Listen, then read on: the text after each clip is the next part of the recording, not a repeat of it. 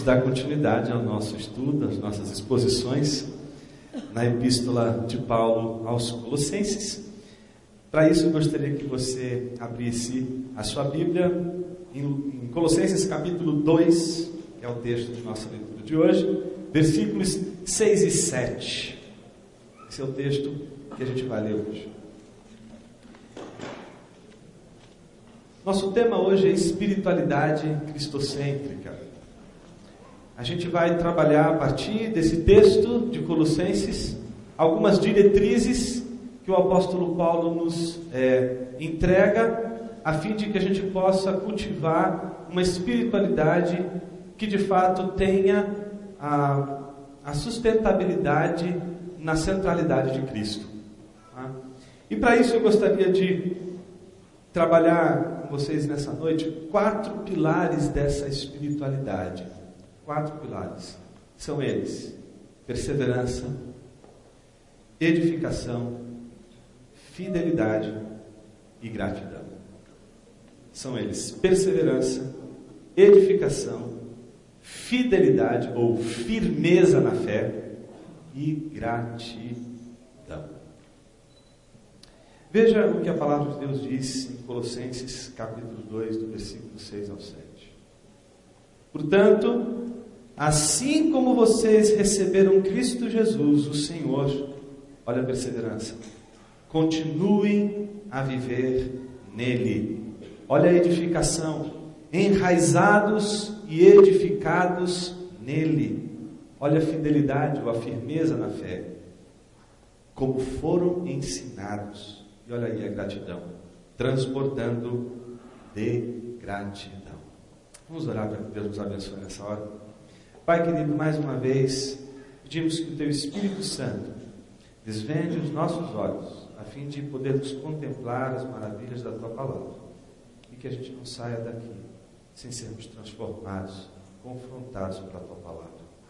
Que haja transformação hoje aqui, Senhor aquela transformação que o Senhor sabe muito bem fazer de dentro para fora. Aquela transformação que começa com a modificação das inclinações do nosso coração para o centro do nosso eu, em direção agora para o centro da, do Senhor, para o centro que é o teu filho amado, que é o Cristo. Ajuda-nos a inclinar o nosso coração para Jesus, Senhor, para que ele possa ser mais uma vez transformado e ele sendo transformado toda a nossa vida ser transformada e as pessoas à nossa volta, nossas famílias, nossos amigos, possam, ó Deus, é, perceber e ser impactados pela transformação que o Senhor faz em nossas vidas de dentro para fora. Assim oramos. Amém. A gente viu até agora que a Epístola aos Colossenses lida com um problema, um problema que Epáfras leva para Paulo. O problema é muito simples. É o problema de uma igreja que teve uma experiência de conversão, mas está tendo dificuldades de perseverar em Cristo. É a história que pode ser a tua história, que pode ser a história de muitos aqui presentes.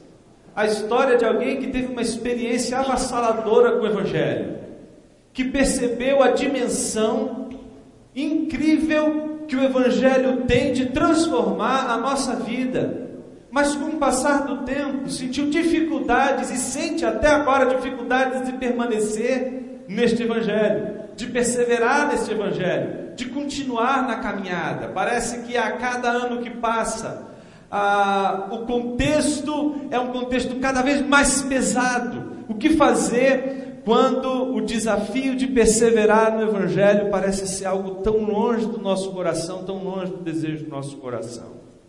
O que fazer quando as muitas ah, possibilidades de vivermos no mundo que a gente vive parece nos roubar o privilégio de perseverar no caminho do Evangelho, na certeza de que o prêmio que o Evangelho tem para nos oferecer é um prêmio que não encontraremos em nenhum caminho que trilharmos neste mundo que Deus nos deu para viver.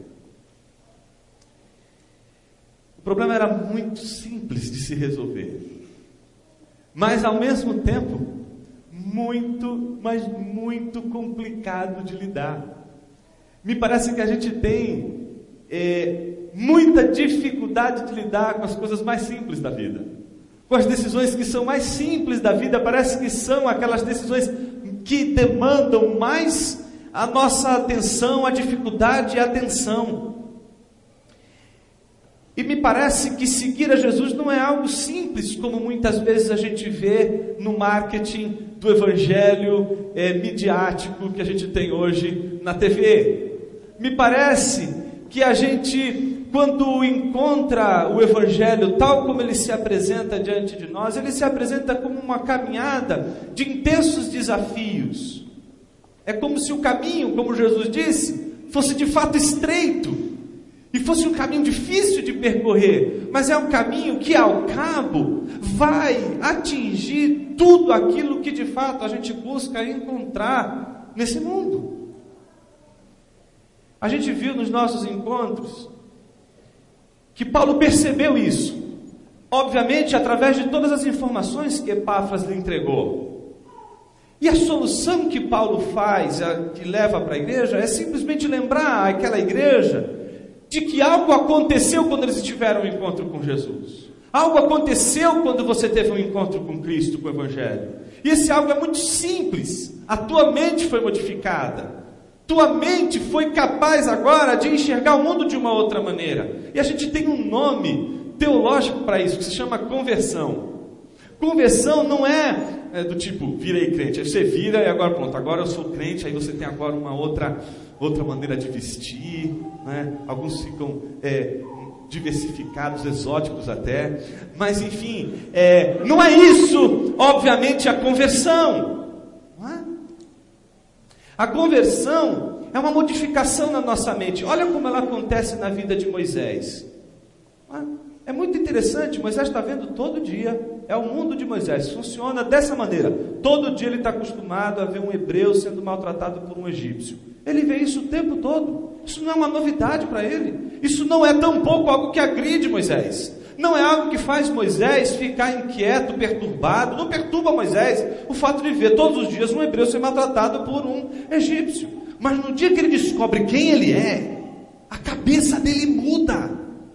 E aí ele não consegue mais ver aquele hebreu ser maltratado pelo egípcio. E aí ele tem uma atitude que é uma atitude de alguém que, obviamente, é desastrado porque não está mais enxergando o mundo como enxerga antes e não sabe como lidar com esse mundo. E a conversão é isso. É uma espécie de mudança na mente, e às vezes a gente não sabe como lidar com o mundo. Então não é à toa que muitos, quando se convertem, cometem as, as, as, as, as atitudes mais desastrosas, como romper amizades, não ir à festa de amigos, não se relacionar mais com pessoas, cortar relacionamento com pessoas, como se isso fosse resolver a espiritualidade, como se isso fosse resolver o seu coração e pudesse, pô, eu tenho que me afastar desse povo, porque esse povo não é de Deus, esse povo está tirando sarro da minha cara, porque agora eu virei evangélico. Então a gente começa a, a tomar algumas atitudes que são de fato desastrosas, como é atitude é absolutamente normal diante de alguém teve a sua mente atravessada pelo Evangelho, que modificou e mexeu ali com tudo, com toda a estrutura. Mas aí passa o tempo, as coisas se acomodam. A gente começa a entender melhor. E aí a gente começa a se arrepender dos CDs que a gente jogou fora. Né? Aí começa a se arrepender, meu Deus do céu, onde eu estava com a cabeça quando eu fiz o negócio daquele? E aí a gente começa a perceber que houve algum crescimento. Óbvio, tua mente mudou e agora tua mente está se adaptando a um novo terreno. É exatamente isso que Paulo está dizendo lá para os Colossenses logo no início, quando a gente viu na nossa primeira primeira exposição. Deus ele transplantou, lembra? Tirou com raízes de um terreno que é o terreno das trevas e plantou num outro terreno, que é o terreno do filho do seu amor, que é o terreno da luz. Ele não arranca, não é? Você não pega uma planta corta ela e, e tenta plantar ela do outro lado. Você tem que transplantar, você tem que tirar ela com raízes. E você vai plantar com raízes num outro terreno. E quando você planta nesse outro terreno, existe uma adaptação. É preciso adaptar. As raízes não se adaptam da hora para outra. Por isso que é tempo, a gente precisa de tempo para assimilar o Evangelho, a gente precisa de tempo para assimilar a palavra de Deus. Então, se você está dando os seus primeiros passos no Evangelho, é absolutamente normal, seja bem-vindo a esse mundo de assimilação eterna do Evangelho. Tem gente que acha que o Evangelho é uma coisa do tipo assim, é o que é elementar. Né? Tem gente que entende que o Evangelho é a coisa básica. Aí depois vem as coisas mais importantes, eclesiologia, escatologia, né? as coisas as últimas coisas, como se elas fossem mais importantes do que o Evangelho, o Evangelho como se fosse a coisa elementar. Meus queridos, o Evangelho é a coisa mais profunda que a igreja recebeu de Deus e é aquilo que ela vai passar e deve passar a sua vida inteira meditando. Nunca a gente precisou, em nossos púlpitos evangélicos brasileiros, mais do que a pregação do Evangelho nos nossos dias.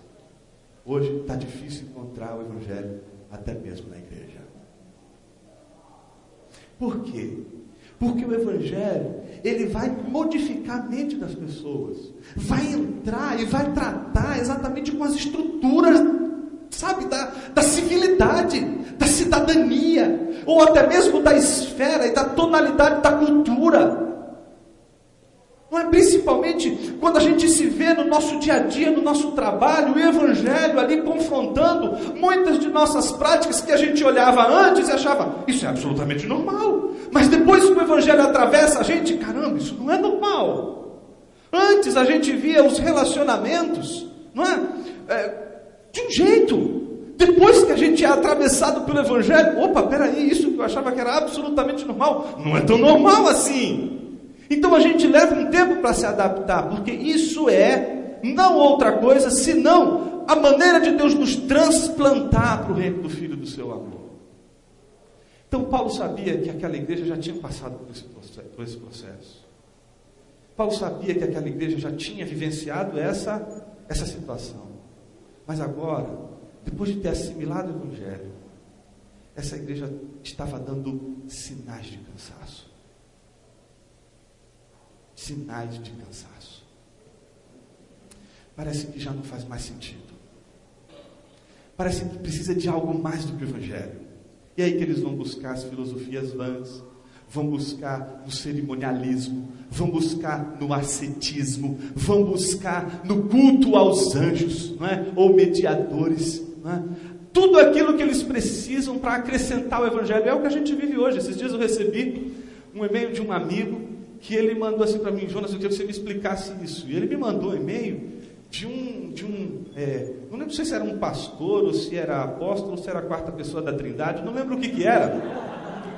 Mas a figura tinha mandado uma mensagem do tipo, olha, o miojo é coisa do diabo. Quem fez o miojo teve um pacto com Satã. E esse pacto foi com a medusa. Ele entendia, ele estava explicando que a forma como o miojo foi feito era como a forma da medusa, para seduzir os homens. Era uma bobagem enorme. Mas ao mesmo tempo era aquilo, venha, se você um dia comeu miojo, venha quebrar esse, esse vínculo que você fez com as trevas. Eu acho que eu vou ficar anos quebrando vínculo, porque de tanto miojo que eu já comi, eu fiquei assim, meu Deus do céu.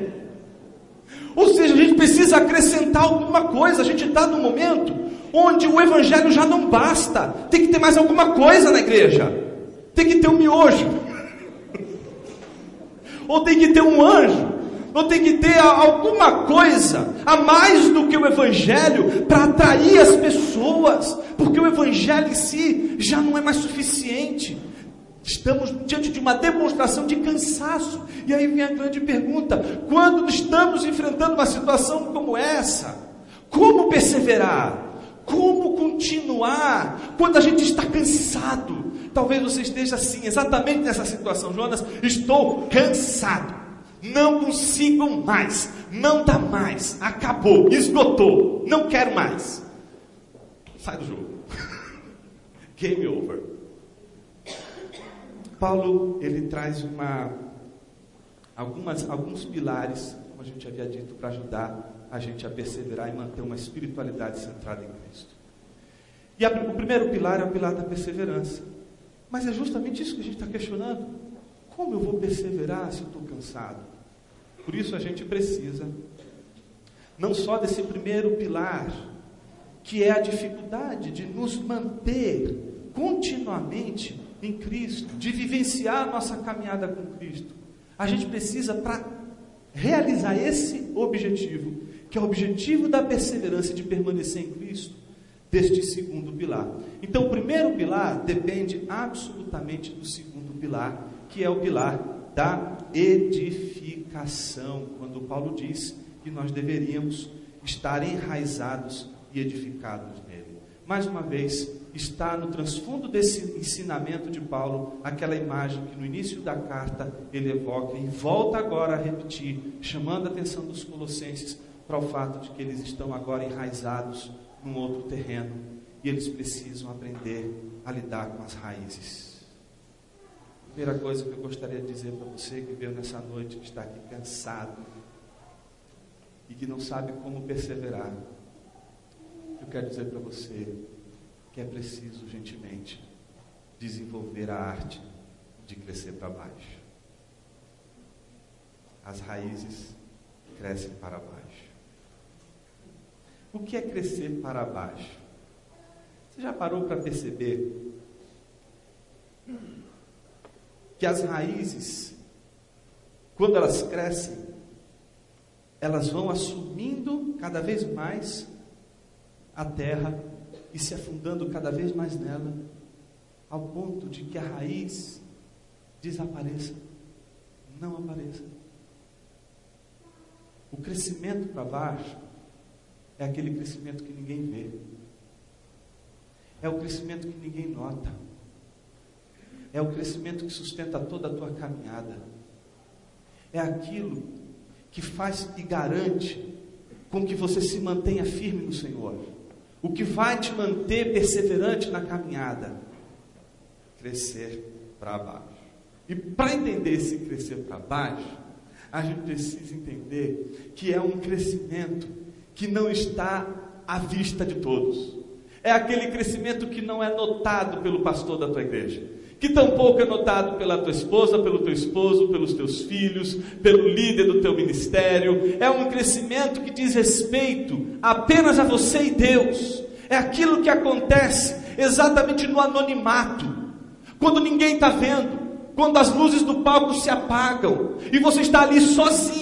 É nesse momento de intimidade com Deus, de crescimento espiritual com Deus, de conversa, de diálogo com Deus, onde você põe os teus dilemas, onde você põe as suas questões, onde você explicita o seu cansaço, onde você explicita as suas dores, onde não existe mais nenhuma máscara, onde as máscaras caem. É? E a gente está nu diante dele, e a gente pode expressar diante dele todas as nossas, as nossas incredulidades, sem nenhum pudor, sem achar que, em hipótese alguma, aquilo que a gente vai dizer para ele vai escandalizá-lo, vai escandalizar aquele seu irmão meio sem vergonha na igreja, mas não vai escandalizar Jesus. Nenhum momento, quando você colocar as suas questões para Deus, Deus vai fazer, ah, meu Deus, eu não esperava que vocês falar um negócio desse para Que absurdo! Isso não vai acontecer com Deus. A Bíblia diz que antes que a palavra chegue à nossa boca, Ele já conhece toda. O crescimento para baixo é aquele crescimento que acontece quando você está diante de Deus. E quem está diante de Deus nunca consegue permanecer com máscaras. Diante de Deus, as máscaras caem. Não se improvisa aquela cara de piedade, né? Aquela cara de homem santo. Não adianta lá no escuro do pau, você e Deus. Não tem ninguém, meu. É só você e Deus. Essa mão tem que ser para Ele mesmo. É só você e Ele. E é isso. Apenas isso. Que vai fazer com que você crie raízes. E estenda essas raízes o mais fundo possível. Para que você possa perseverar. Mas para isso a gente tem que vencer, em primeiro lugar, a nossa mania de plateia. A gente quer uma plateia para o nosso crescimento. A gente quer que pessoas olhem para a gente e digam: parabéns, você está crescendo. Mas o crescimento da raiz é um crescimento que ninguém vê, As pessoas só vão ver a árvore, as pessoas só vão ver aquilo que podem ver de você, mas aquilo que elas não podem ver de Deus, apenas Deus pode ver. E o que eu estou falando que Deus pode ver e você pode ver e ninguém pode ver é o crescimento lá para baixo, é esse crescimento lá fundo, esse crescimento de raízes, esse crescimento que ninguém enxerga, esse crescimento que você não pode mostrar para ninguém, não pode convidar ninguém para ir ali, você não pode chamar ninguém para ver isso, ninguém pode contemplar isso, porque isso é de diz respeito apenas a você e a Deus, são tuas coisas com Deus, é tua, teu negócio com Deus.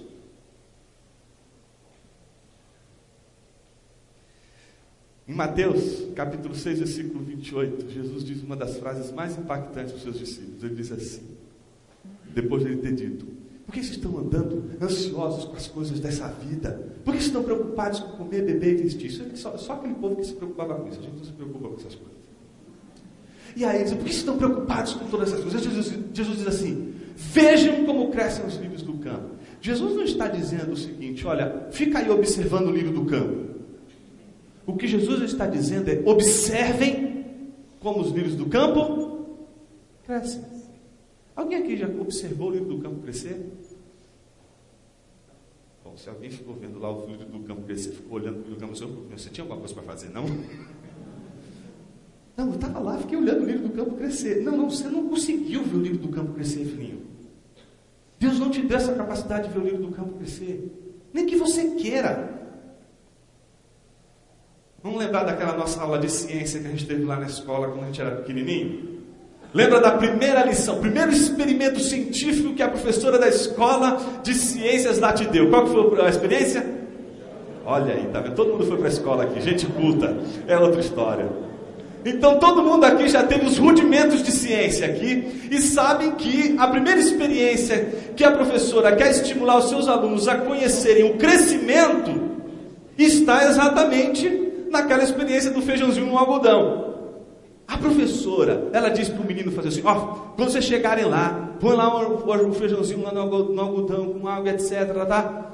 E você fica olhando, tá? Não para de olhar, anota, faz vigília. Faz vigília para ficar olhando ali, anota tudo o que vai acontecendo. É isso que a professora faz? Não, a professora não faria essa estupidez com os alunos. Porque ela, como você e eu, temos a ciência de que não temos essa capacidade de, em ato, ver o crescimento dos seres vivos. Quando a gente vê, já cresceu. Está entendendo? O crescimento é rápido. Quando vê, já cresceu. Lírios do campo são como filhos. Quando a gente vê, já cresceu. Passa rápido. Você olha para o lado, eita, esse menino está grande, meu, que perna comprida que está esse menino. você está vendo o menino todo dia, cara. Você está olhando para ele todo dia. Por que você viu esse menino crescer? Porque é assim. Deus não te deu esse sexto sentido para ver os seres vivos crescerem.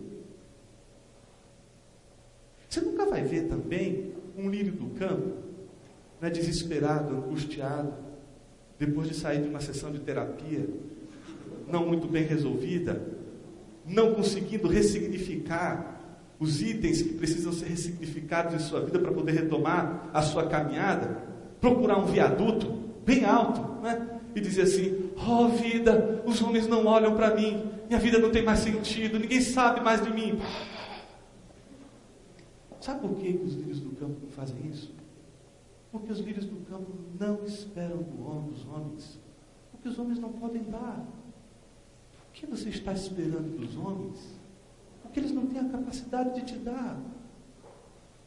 Por que você está esperando que os homens olhem para o teu crescimento espiritual quando o teu crescimento espiritual é enraizado? Ele está lá no fundo, escondido. É como a edificação de uma casa. Jesus, quando quis ensinar isso, disse o seguinte: observem duas casas, elas são iguais, elas são idênticas. Está observando as duas casas aí? Use a sua imaginação. Não é? Duas casas. Elas são iguais. Mas vem a tempestade e uma casa não consegue perseverar, quer dizer, não consegue ficar em pé. E quando vem a tempestade, ela cai, ela não aguenta, ela não suporta, ela cai. Mas Jonas, as duas casas eram iguais. Sim, elas eram iguais na superfície, mas na profundidade a diferença era abissal. Uma era bem edificada, a outra não tinha nenhuma edificação. antes de construir a casa, a gente precisa afundar. A gente precisa se ocultar. A gente precisa criar raízes. E quando a gente afunda, ninguém vê a gente. Mas aquele que tem a capacidade de perceber o teu crescimento em ato, ele está olhando para você e percebendo cada momento de teu crescimento. Que plateia poderia nos dar mais alegria do que a plateia do Filho de Deus enxergando o crescimento e o enraizamento de nossas vidas? Mas isso só acontece se tomarmos uma decisão na vida a decisão de viver para a glória de Deus. E viver para a glória de Deus, que é a convocação máxima do Evangelho, é um grande desafio. Porque a gente queria tanto que as pessoas à nossa volta vissem o que Deus está vendo. Que as pessoas enxergassem o dom que está em nós, que Deus está enxergando. Que, de, que as pessoas enxergassem o talento que está em nós e que Deus está enxergando. Que as pessoas vissem que somos uma terra frutífera, que Deus está enxergando. Quando a gente vence a tentação de construir a nossa vida na expectativa dos observadores humanos e colocamos toda a nossa experiência visceral de solitude com Deus, sob escrutínio, análise, o olhar de Deus, toda a nossa vida muda radicalmente. É o primeiro passo que a gente precisa para poder perseverar, criar raízes. Porque quando as raízes começam a ganhar força e começam a ganhar profundidade, a gente ganha a terceira experiência importante, que é a firmeza né? Quanto mais essa raiz for crescendo, quanto mais ela for enraizada, quanto mais fundo a edificação for edificada, quanto mais ela estiver fundamentada e bem fundamentada, mais ela terá firmeza, mais ela aguentará o tranco, mais ela aguentará a dificuldade, mais ela aguentará as tensões da vida, mais ela aguentará os dilemas, mais ela aguentará a incredulidade, mais ela aguentará a dor, mais ela aguentará a traição, mais ela aguentará o sofrimento humano, mais ela aguentará a humilhação, mais ela aguentará a timidez, mais ela aguentará a covardia e assim por diante. A firmeza na fé é aquilo que sucede todo esse processo de mudar o foco. Em vez de crescer para cima e mostrar para todo mundo, olha a casa bonita que eu, olha a casa bonita que eu sou, é antes de mostrar a casa, construir essa edificação para baixo. Porque quando a gente constrói mal a nossa casa, não é só a casa que cai. A casa cai em cima de todos aqueles que estão com a. Quando a gente constrói uma espiritualidade enraizada e centrada em Cristo Jesus, não estamos só protegendo nossas próprias vidas, estamos protegendo pessoas que a gente ama, pessoas à nossa volta. Quando a gente foge de Cristo, a gente põe em risco todo o barco. E no barco existe uma grande tripulação. E essa tripulação, ela está sofrendo por conta de nossa omissão. A firmeza na fé é a capacidade que a gente tem de, ao crescer e estender as nossas raízes, encontrar a firmeza que a gente precisa para manter a nossa caminhada firmes e fortes. Isso não significa que você não passe por dificuldades e não assimile golpes da vida. Uma coisa é você assimilar um golpe e toda a tua vida desmoronar. Outra coisa é você assimilar um golpe e a casa ficar em pé. É disso que a gente está falando nessa noite. De um fundamento que não vai impedir você dos golpes da vida, mas certamente impedirá você de cair com os golpes da vida. E por último, encerramos a nossa reflexão de hoje. Que não pode faltar numa espiritualidade centrada em Cristo Jesus é a gratidão. A gratidão é uma coisa que mamãe sempre ensina para a gente, né? Filhinho, você não alguma coisa? O que você vai dizer? Obrigado. Né? Quer ver papai e mamãe irritado? É quando o filho recebe um presente de uma pessoa que está lá dando com todo carinho aquele baita presente. E o menino pega o presente, rasga. Ah, deixa de lado e vai embora e nem fala obrigado. Vai ficar vermelho. Não é isso que a gente fica? A gente fica vermelho. Menino, como você faz um negócio desse? Você tem que aprender a dizer obrigado. Porque ainda não entendeu o que, que é isso, né? Gratidão é uma coisa difícil da gente aprender. Isso já está presente na nossa natureza, a gratidão. A gente já conta com ela. A gente já conta com a gratidão na nossa natureza. A gratidão é uma coisa que a gente aprende com a graça. Quando a gente aprende a receber coisas que a gente não merece. E quando a gente recebe coisas que a gente não merece, a melhor maneira de a gente retribuir aquilo que a gente não merece e recebemos é com gratidão. A gratidão é uma maneira também de nós lembrarmos de onde nós viemos. É lembrarmos onde nós, de onde nós estávamos. E em cada momento de nossas vidas, recuperarmos esse transplante de Deus, essa coisa que Deus fez de nos tirar do império das trevas e nos plantar no reino do Filho do seu amor. É impossível que todos os dias que você se levante e lembre de onde Deus te tirou, você não levante suas mãos aos céus e diga: Muito obrigado, Senhor. Mas se você hoje me disser o seguinte: se o que você lembra que Deus te tirou foi da pobreza financeira ou de uma enfermidade, eu diria para você que a maior e a melhor de todas as coisas e experiências que você poderia ter com Deus, você ainda não teve. Sem dúvida foi uma experiência maravilhosa ver Deus te dar bens financeiros, ver Deus transformar tua, a tua família ou simplesmente mudar a, as condições físicas da tua saúde para que você pudesse viver mais. Mas não existe obra mais poderosa do que aquela que a gente reconhece no madeiro. Foi ali que você nasceu de novo. E é para ali que os seus olhos têm que voltar todas as manhãs, quando você se pergunta: de onde Deus me tirou? Ele te tirou do madeiro, ele te tirou do opróbrio, da incapacidade de agradar a Deus. Eu acho que às vezes a gente precisa tentar agradar a Deus, para saber que a gente nunca vai conseguir. Eu acho que todo cristão precisa viver um tempo de religiosidade, de legalismo. Porque é a experiência da religiosidade, do legalismo, que vai fazer esse crente de uma vez por todas acordar para o fato de que nenhuma de suas tentativas para agradar a Deus serão suficientes. Por que não vão ser suficientes? Como é que você vai tentar agradar alguém que já está feliz com você? Por que, que você vai tentar fazer com que Deus fique feliz se Ele já está feliz com você?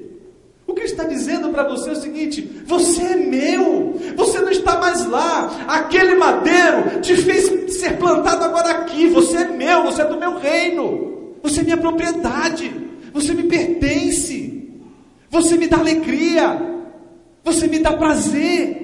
É isso que Deus está dizendo para a igreja dele o tempo todo. É isso que Deus está dizendo para mim e para você o tempo todo. Por isso não faz sentido a gente tentar fazer alguma coisa para agradar a Deus.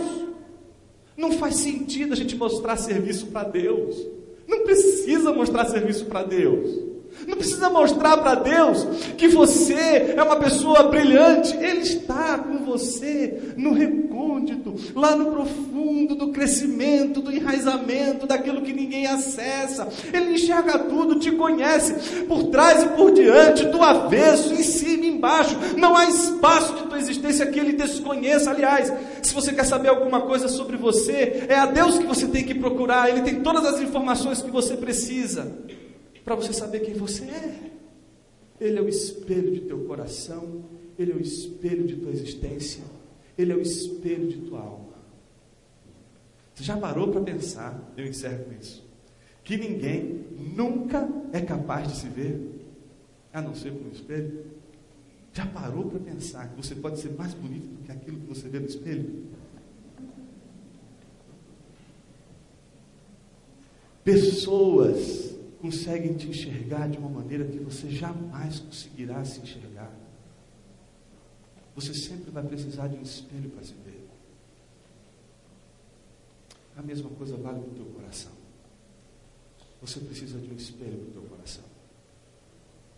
E o espelho do teu coração é Deus.